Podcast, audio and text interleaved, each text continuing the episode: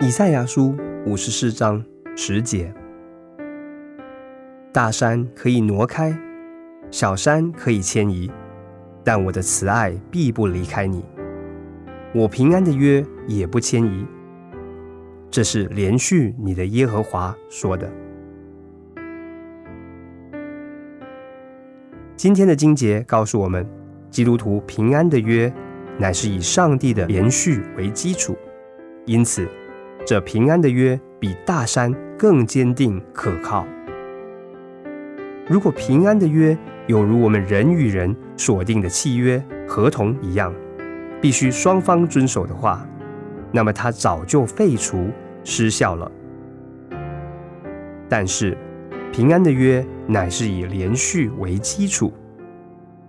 如果一个基督徒不由自主的犯了罪，平安的约仍然有效，因为这约是建立在神的连续上。大山坚定不移的竖立，山边的泥土可能倾泻，大山仍然屹立。平安的约比大山更坚定。